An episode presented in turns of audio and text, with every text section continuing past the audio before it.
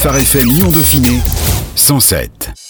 L'invité. Paul, apôtre du Christ, Jésus, l'enquête ou encore La Voix du Pardon sont autant de films chrétiens que vous avez pu découvrir ces dernières années au cinéma. Oui, mais ce sont des films américains adaptés en français. En 2017, un duo de frères et sœurs s'est lancé un défi, réaliser un long métrage chrétien français pour illustrer comment Dieu agit dans notre vie, en particulier à travers les difficultés. Rencontre aujourd'hui avec Mélodine Boissier en charge de la réalisation de ce projet. Mélodine, bonjour. Bonjour. Alors Mélodine, expliquez-nous un petit peu comment est-ce qu'en juin 2017, vous et votre frère Léonil avez eu l'idée de réaliser un film? Alors c'était après la première réalisation de mon frère, qui était une adaptation du Club des 5 en péril. Je suis revenue le voir après la production. Je lui ai demandé s'il voulait refaire un film avec moi. Il m'a répondu non. Puis il est revenu me voir trois jours après, il m'a dit ok, mais c'est moi qui choisis le livre. Et il a choisi un livre qu'on avait lu plusieurs fois tous les deux et qui nous avait vraiment plu. Alors c'est comme ça que ça a commencé.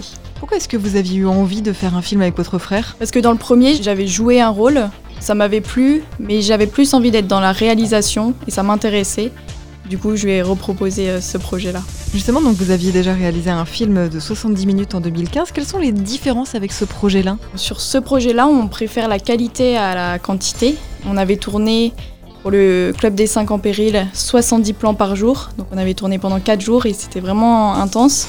Et on avait préféré euh, faire beaucoup de plans et pas beaucoup de qualité. Donc là, c'est la grosse différence. On prend plus notre temps. Quel a été le rôle de l'église évangélique de Pont-Cherry dans ce projet? Pourquoi est-ce que vous avez voulu l'associer? On ne voulait pas travailler tout seul.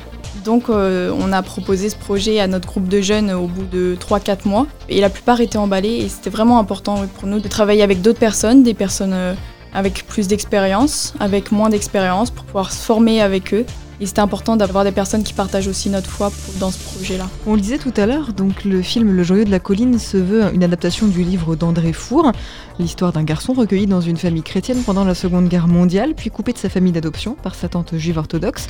Pourquoi avoir choisi cette histoire-là spécifiquement? Alors c'est vraiment un livre qui nous a touchés, qu'on a lu plusieurs fois euh, tous les deux. Et c'est plutôt facile déjà à mettre en scène. C'était pas un livre trop compliqué dans une époque trop lointaine ou avec euh, beaucoup trop de personnages. C'est surtout l'histoire qui nous a touchés et on aimerait toucher d'autres personnes euh, à travers euh, des images parce que des fois les gens ne lisent pas un livre en entier. Qu'est-ce qui vous touche justement dans cette histoire? Les réactions des personnages et la façon dont ils réagissent face à cette épreuve en s'accrochant à Dieu et en ayant aussi des fois des doutes et de la colère. On s'identifie vraiment au personnage, je trouve. Le but de ce film, le but de ce projet, c'était vraiment de témoigner de votre foi. Mhm. On a à cœur avec mon frère de témoigner, de partager notre foi en Christ et oui, on a vraiment trouvé que la vidéo était un bon moyen de toucher un large public aujourd'hui. Justement, pourquoi vous leur utilisez ce canal du film et du cinéma pour témoigner? Parce que euh, aujourd'hui, beaucoup ne lisent pas forcément des gros livres, peut-être des bandes dessinées, et de plus en plus, on regarde des films, des petites vidéos, on passe beaucoup de temps euh, sur nos téléphones, sur nos ordinateurs. Donc c'est un moyen qu'on trouve qui touche un large public, et c'est un moyen pour nous euh, de faire quelque chose qu'on aime en même temps pour pouvoir partager notre foi. Vous et votre frère, vous aimez ce canal de la vidéo Vous en faites depuis longtemps? Donc mon frère avait commencé euh, il y a longtemps de faire de la vidéo. Moi, j'ai comme beaucoup découvert ça euh, récemment. Surtout lors de notre premier tournage en août 2018, j'ai découvert que j'aimais vraiment euh, faire de la réalisation. C'est quoi aujourd'hui pour vous la réalisation? Qu'est-ce qui vous plaît dans la réalisation? De pouvoir faire des choix artistiques, pour pouvoir rendre quelque chose que j'apprécie J'aime beaucoup aussi travailler en amont sur les projets, donc que ce soit pour le scénario, le storyboard, et après euh, découvrir euh, ce qu'on a pu réaliser avec un groupe. C'est vraiment intéressant. Quelle a été la réaction euh, de vos proches, de vos parents, de vos amis, de vos familles quand vous avez dit à vos parents on va se lancer dans la réalisation d'un film? Ils sont un petit peu habitués à nos projets un peu démesurés. Je pense au début ils avaient un peu peur qu'on n'y arrive pas ou que ça parte vraiment trop dans des extrêmes ils sont avec nous et euh, ils nous soutiennent et ils nous ont aidés euh, beaucoup. Pourquoi ils sont habitués, vos parents, à ce genre de projet Léonel avait déjà fait un premier long métrage. Ça nous est déjà arrivé d'avoir des projets comme euh, creuser un trou de 2 mètres pour pouvoir dormir dedans pendant une semaine, avoir des projets de nettoyer la nature, ce genre de projets un peu démesurés. Vous êtes des personnes engagées finalement? Un peu oui, et qui aimons avoir des projets euh, avec mes frères, euh, on aime bien avoir des projets comme ça, oui. Ce film donc va parler de juifs, de la guerre, aborder des sujets aussi complexes dans un premier film, dans un premier long métrage en tout cas. C'est pas forcément le plus simple. Vous voulez témoigner de la présence de Dieu à travers la difficulté. Vous êtes jeune, votre frère et vous.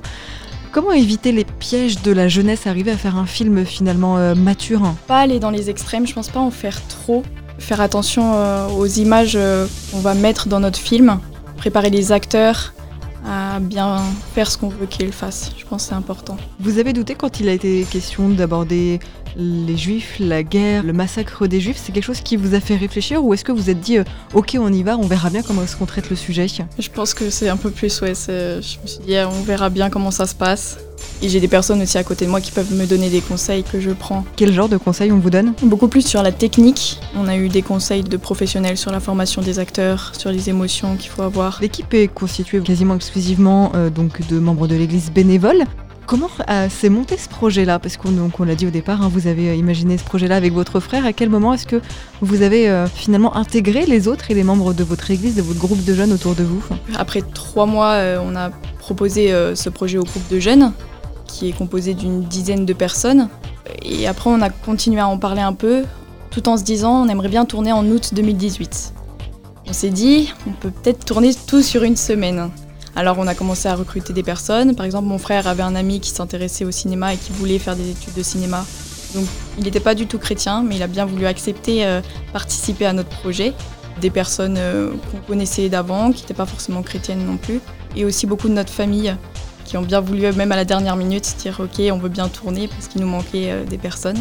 Et deux semaines avant le tournage euh, en 2018, on s'est dit que ça n'allait pas être possible de tout tourner en une semaine. Alors on s'est dit qu'on allait faire une semaine de formation. Et du coup, on a réuni donc toute cette équipe et on a fait vraiment une semaine de formation où on a tourné, on a fait des bandes annonces, un making of. Et là, on a pu pas se mettre de pression et euh, que les personnes qui étaient là puissent nous former, on puisse se former sur le tas aussi. Et voilà, on avait réuni une, trentaine de personnes de l'église, de notre famille et quelques personnes euh, extérieures. Mélodie nous l'a dit euh, au début, vous avez 16 ans et pourtant aujourd'hui vous êtes la réalisatrice. Comment est-ce qu'on arrive à se mettre dans la peau d'un réalisateur et donc de donner des consignes, de donner des directions à des membres de sa famille, à des gens qu'on côtoie, qu'on est d'habitude en position d'infériorité quand eux sont en position d'autorité?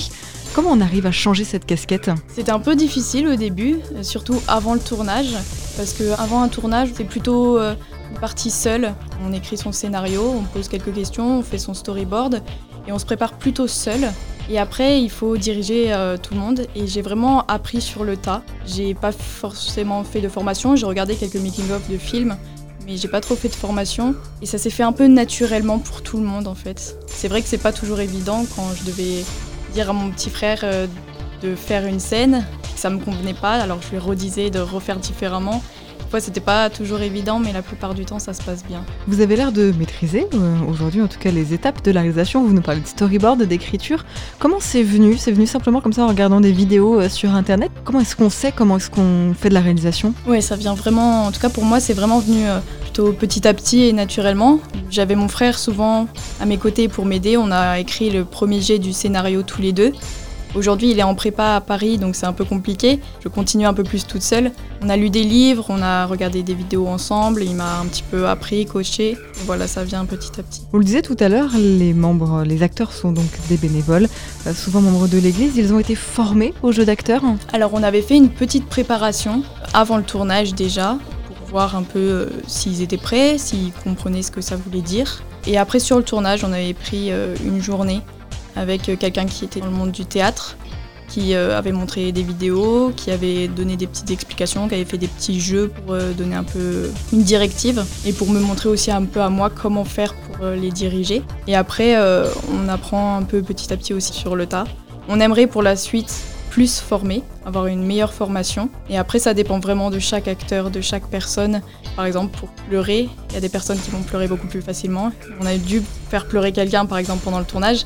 Ça a pris plus de temps mais ça dépend vraiment aussi de chaque acteur. Vous découvrez finalement peut-être aussi des difficultés auxquelles vous vous attendiez pas dans la réalisation, dans le tournage de ce film Il y a la, relation déjà, on était une trentaine de personnes, donc des fois c'est pas toujours évident euh, de vivre et de faire un projet avec autant de personnes. De coacher des personnes et de penser à tout, euh, au faux raccord, à se dire ok il faut pas que... Là il y, a un truc qui va pas, là la lumière c'est pas la même que sur le plan d'avant c'était pas forcément euh, évident. Oui, puisque vous-même, Mélodie nous vous avez été formée donc à la direction d'acteur par Guy Lefebvre, donc ancien directeur de théâtre et metteur en scène. Qu'est-ce qui vous a appris justement? Quelles sont peut-être les questions que vous lui avez posées Beaucoup avant, euh, comment diriger des acteurs. Il nous a appris aussi un peu à, faire attention à, bah, à, la lumière ici, pourquoi est-ce qu'elle est éteinte? alors que normalement ça devrait être allumé sur le plan d'avant, sur euh, comment observer la scène pour que ça soit le plus cohérent. Et donc il nous a euh, appris un peu à former nos acteurs, à avoir des bonnes émotions. Et il nous a beaucoup pris de photos euh, pour le tournage pour avoir des super souvenirs. Vous le disiez, vous aviez le projet de tourner l'intégralité du film en une semaine, en 2018. Ça s'est pas tout à fait passé comme ça. Où est-ce que le film va se tourner finalement? On aimerait du coup euh, le tourner plutôt dans la région, parce que la première fois on avait tourné en Ardèche, donc on avait logé sur place.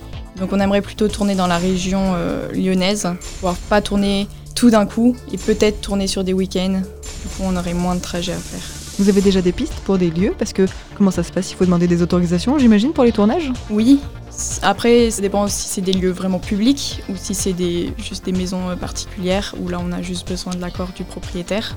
Mais sinon, on a peut-être quelques idées, mais on n'a pas encore contacté. Parce que finalement, à défaut de tourner le film en une semaine euh, en 2018, vous projetez un tournage de 5 semaines réparti sur 2 ans à partir de l'an prochain, donc 2021-2022.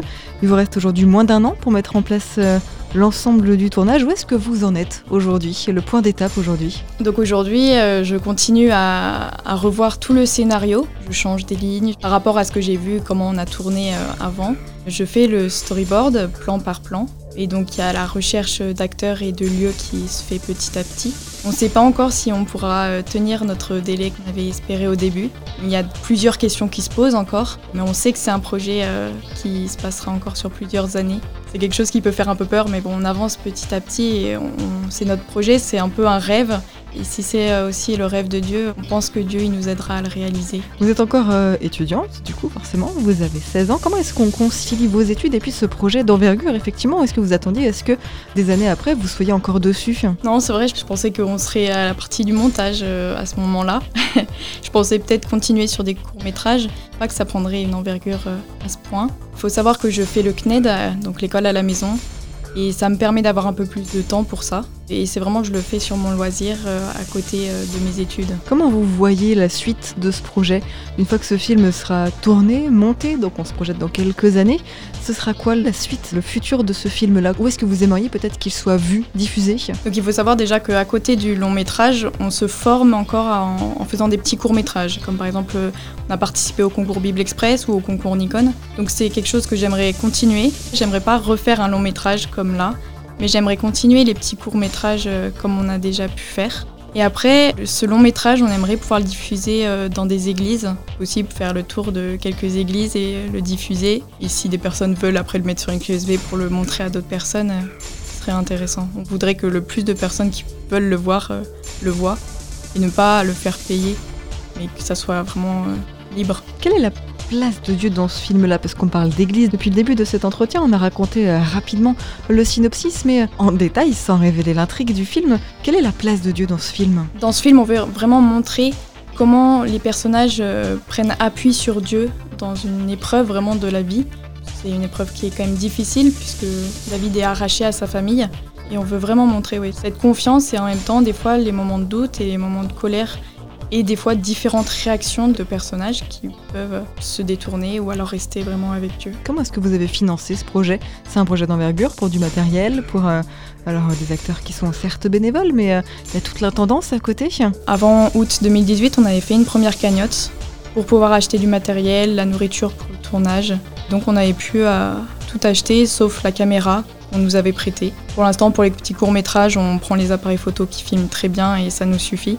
Et donc il manquera juste, euh, juste ça pour le long métrage. Donc c'est un projet aujourd'hui d'investir dans une caméra? Oui quand même. C'est un investissement, une bonne caméra. C'est un investissement que vous faites vous personnellement ou vous passez par l'église? Comment ça se passe? On travaille en collaboration avec l'association Agapao et c'est elle qui gère plutôt donc euh, l'argent euh, du projet. Et après, mon frère euh, s'y connaît un peu plus en termes de matériel de qualité et c'est plutôt lui qui va rechercher le matériel et voir ce qu'on peut acheter. Qu'est-ce que vous avez appris en trois ans aujourd'hui de, ce projet-là? J'ai appris que bah, j'aimais ça, la réalisation, j'aimais tourner des films avec d'autres personnes. J'ai appris euh, donc euh, un peu plus ce, métier, comme on pourrait dire, euh, de coacher des personnes, de leur dire comment faire, quoi faire. Et j'ai appris à travailler en groupe, ce qui n'était pas toujours évident avant. Vous vous voyez aujourd'hui poursuivre une carrière dans le cinéma? Je pense pas, non. J'aimerais bien continuer ça, mais sur mon temps de loisir, continuer à faire des petits courts-métrages comme ça. Mais à côté, oui. Pourquoi pas envisager une carrière dans ce monde-là? Je pense que c'est un petit peu difficile pense que tous les jours, c'est pas facile d'avancer dans ce métier. Et j'ai peur que si j'en fais tous les jours vraiment, ça me dégoûte un peu ou que je sois moins motivée. Et au final, ce serait quoi votre projet de carrière aujourd'hui? Vous le savez? Je sais pas du tout. C'est un peu flou pour l'instant. Qu'est-ce que vous aimeriez dire à nos auditeurs qui ont euh, découvert donc ce projet? On rappelle hein, le film Le joyau de la colline. Qu'est-ce que vous aimeriez leur dire aujourd'hui? Eh ben, Merci déjà de m'avoir écouté. Si vous voulez euh, nous retrouver, on est sur les réseaux sociaux, sur YouTube, en tapant le joyau de la colline ou en allant sur le site agapao.fr. Et aujourd'hui, nous, nos besoins seraient de partager ce projet pour qu'on ait une plus grande visibilité, de prier pour ce projet pour qu'il puisse se réaliser et qu'on puisse euh, le mener euh, à terme. Et si vous êtes intéressé euh, de nous aider, que ce soit pour les courts-métrages ou pour un long métrage et que vous êtes motivé sur du long terme, ce serait avec plaisir. Merci beaucoup, Mélodine Boissy. On rappelle donc que vous êtes en charge de la réalisation du film Le Joyau de la Colline et vous vous retrouvez toutes les infos sur ce projet sur le site, notamment agapao.fr. Merci, Mélodine. Merci. Phare FM Lyon Dauphiné 107. 107.